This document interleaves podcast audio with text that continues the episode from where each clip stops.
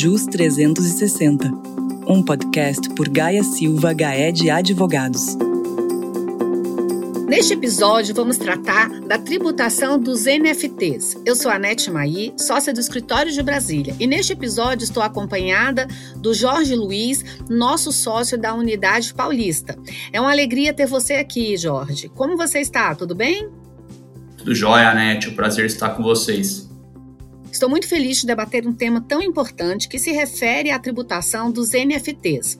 Como nós sabemos, uma das palavras mais buscadas no Google Trends em 2021 é justamente os NFTs. E já movimentaram uma cifra de 21 bilhões de dólares no ano de 2022. Nós sabemos, Jorge, que do ponto de vista econômico, os NFTs criam escassez de bens digitais que seriam, por definição, não escassos, permitindo que estes bens se tornem transacionáveis. Isso cria novas possibilidades, novos modelos de negócio e, por consequência, novas relações jurídicas. Se o real sucesso da revolução prometida pelo metaverso ainda é uma incógnita, parece que os NFTs vieram para ficar. Várias empresas da economia tradicional iniciaram uma corrida para criar NFT sobre seus produtos, marcas e ativos intelectuais. Por isso, esse tema se torna tão importante e é necessário compreender os impactos jurídicos dessa nova figura, os NFTs, nos vários campos do direito, incluindo o direito tributário. Neste nosso encontro, iremos bater um papo sobre os aspectos tributários dos NFTs com nosso especialista Jorge Luiz. Ele também é autor de artigos publicados nos nossos cadernos de direito empresarial. Jorge, feita essa breve introdução sobre esse assunto tão instigante, eu queria que você esclarecesse para os nossos ouvintes o que são os NFTs e como eles se distinguem de outras criptomoedas e criptoativos. Pessoal, os NFTs, primeiro de tudo, né, eles são o que a gente chama de token. O que é um token? Ele é uma espécie de um sistema de registro que ele valida que alguém é proprietário de algum bem ou algum direito. Tá? Então, o NFT é um token. Então, do ponto de vista da tecnologia que permite essa tokenização, você converter um bem ou um direito num token, a tecnologia é exatamente igual àquela que gera as criptomoedas, né, que está por trás das criptomoedas que é o blockchain, né? O blockchain ele é um sistema de registro que ele não depende de uma validação de um ente central, né, num computador central. Ele está espalhado em vários elos na cadeia e como você não consegue quebrar todos esses elos, então isso que garante a segurança do sistema. Então, do ponto de vista da tecnologia, eles são parecidos, a NFT e a criptomoeda. Qual que é a grande diferença? A não fungibilidade, que é uma palavra jurídica, né? Mas que significa o seguinte, que o NFT, ao contrário da criptomoeda, ele não pode ser trocado uh, por bens da mesma natureza, ou seja, eu vou fazer uma comparação aqui para simplificar. O NFT ele é parecido com uma obra de arte, por exemplo. Você troca uma obra de arte por outra, você não tem a mesma coisa essencialmente. Né? Um Mona Lisa é diferente de um Salvador Dali, são bem diferentes. Agora, a criptomoeda, você tem essencialmente a mesma coisa quando você troca uma por outra. Então, essa não fugibilidade é a característica que diferencia os dois tipos de ativos, né? Perfeito, Jorge. Agora que já sabemos o que, que é o NFT, você poderia nos explicar melhor qual a repercussão dessa diferença básica entre NFTs e criptomoedas quando a gente está tratando da tributação? Perfeito, Anete. Bom, dessa diferença fundamental decorre umas consequências muito importantes aí quando a gente trata de tributação. Primeiro que quando você está tratando de um NFT, você tem que ver o que está sendo transacionado. Porque você pode estar tá comercializando ali o próprio bem digital, o direito autoral sobre ele, as duas coisas, né? E ainda tem uma possibilidade de NFT ser programado e desenvolvido desde o zero, né? E aí isso é, essas três coisas são essenciais de diferenciar para você definir quais tributos incidem na operação no caso, né? Sim, e me parece, Jorge, que temos que declarar nossos NFTs na declaração de bens e direitos do imposto de renda, não é isso? E como se dá a tributação da renda derivada desses NFTs? É isso mesmo, Anete. Bem, a Receita está atenta às novidades, né? Então ela já tinha ali divulgado nas suas perguntas e respostas do imposto de renda, que ela divulga todos os anos, né? Nas versões mais recentes aí, ela já divulga o NFT um código próprio ali de declaração, entre outros criptoativos como bitcoins, as stablecoins ou, e outros tipos de token. Né? Então, qualquer pessoa que possua esses ativos, ela é necessário declarar isso sempre que o valor for superior a 5 mil reais E as operações de venda, né, sempre que tem uma transações superiores ao limite de 35 mil reais por mês, o ganho de capital né, nessa venda, você comprou por X, vendeu por X mais Y. Essa diferença é tributável conforme um ganho de capital pelo imposto de renda. Né? Mas, assim, isso também não significa que sempre o NFT ele vai ser tributado com ganho de capital. Né? Porque no exemplo que eu falei do NFT sendo desenvolvido desde o zero, você, na verdade, não tem uma operação sujeita a ganho de capital. Né? Você está falando de um produto de um trabalho. Né? Lembrando que imposto de renda é, é, tributação do produto do trabalho, do capital ou de ambos, né? Aqui você está falando, quando alguém desenvolve o NFT do zero, é assimilado né, a um trabalho, por exemplo, uma obra de arte, produziu aquilo do zero, então é um trabalho, não é tributado conforme um ganho de capital. Então essas diferenças são muito importantes quando a gente trata aí de quais tributos vão incidir, por isso que é preciso analisar a natureza dessa transação. Perfeito, Jorge, entendemos. E eu queria ainda te perguntar se você acha e se você encontrou algum aspecto discutível ou mesmo problemático nessa equiparação entre NFTs e criptomoedas que foi feita pela Receita Federal do Brasil? Pois é, Net. Bom, a Receita Federal está colocando tudo no mesmo pacote como se fossem ativos, né? Às vezes o NFT de fato é um ativo, ou seja, é algo que eu compro por X e vendo por Y, né? É, e essa diferença entre uma coisa e outra é tributável mas nem sempre isso vai acontecer. E aí um, um aspecto muito importante e muito preocupante, que preocupa bastante quem está lidando com esse assunto, é que a Receita ela tem um entendimento, uma solução POSIT, a 214 de 2021, que ela entende que a troca de criptomoedas entre criptomoedas, ela gera já tributação de ganho de capital, mesmo que em nenhum momento se seja convertido em dinheiro, em reais, né?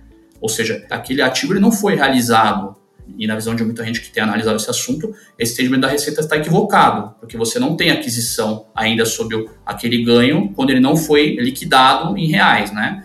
Se esse mesmo entendimento for aplicado para NFT, então aí a situação é muito problemática, né? Mais problemática ainda, né? Porque o NFT, como a gente falou, ele é um bem não fungível, né? Então faz menos sentido ainda você tributar uma troca de NFTs quando você não envolve nenhum dinheiro é, em nenhuma liquidação desse ativo.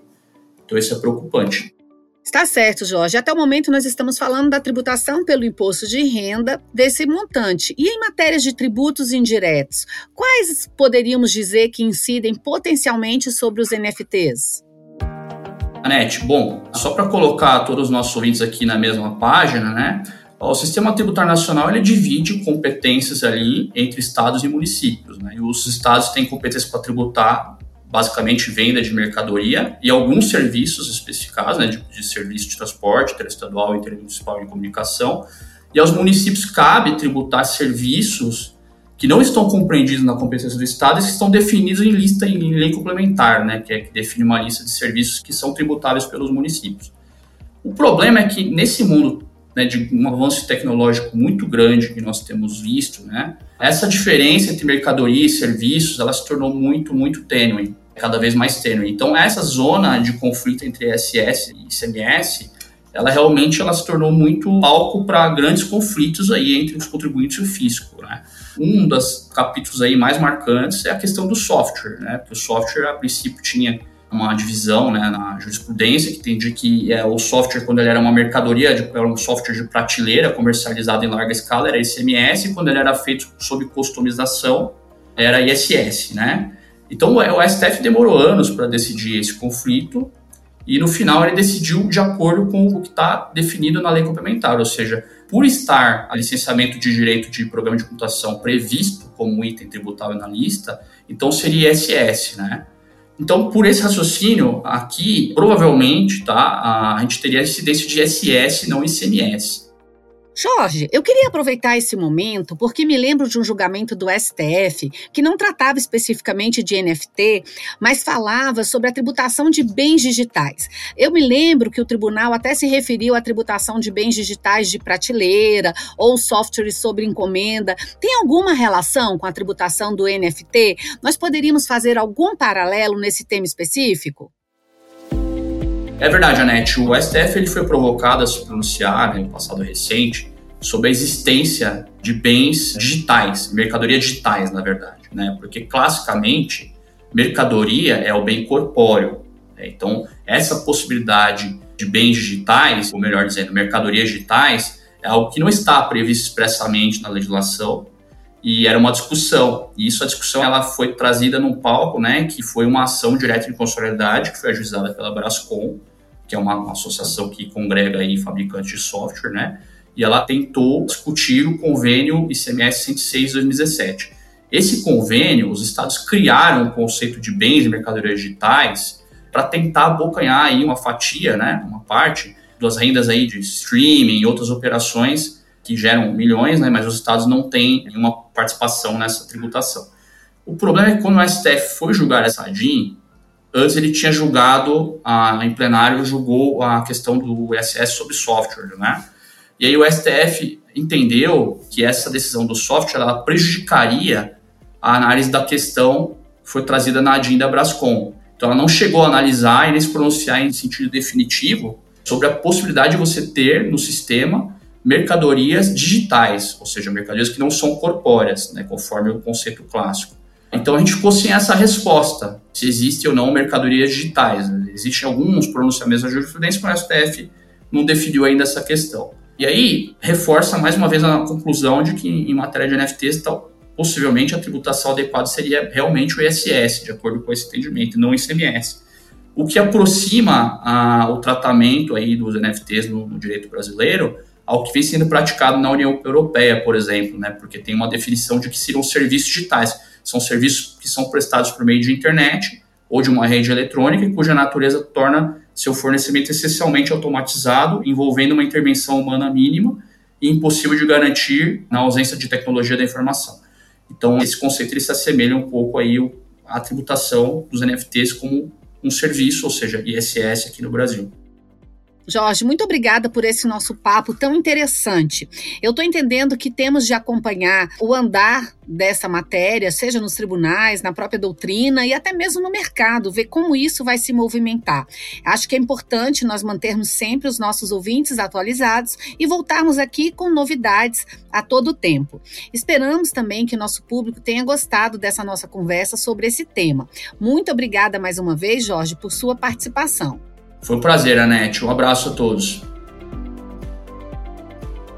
Finalmente, quero lembrar os nossos ouvintes que pretendem saber mais sobre outros temas tributário, societário, civil e empresarial, podem acessar gsga.com.br, nosso canal no YouTube e nosso perfil no LinkedIn. Obrigada a todos e até nosso próximo JUS 360.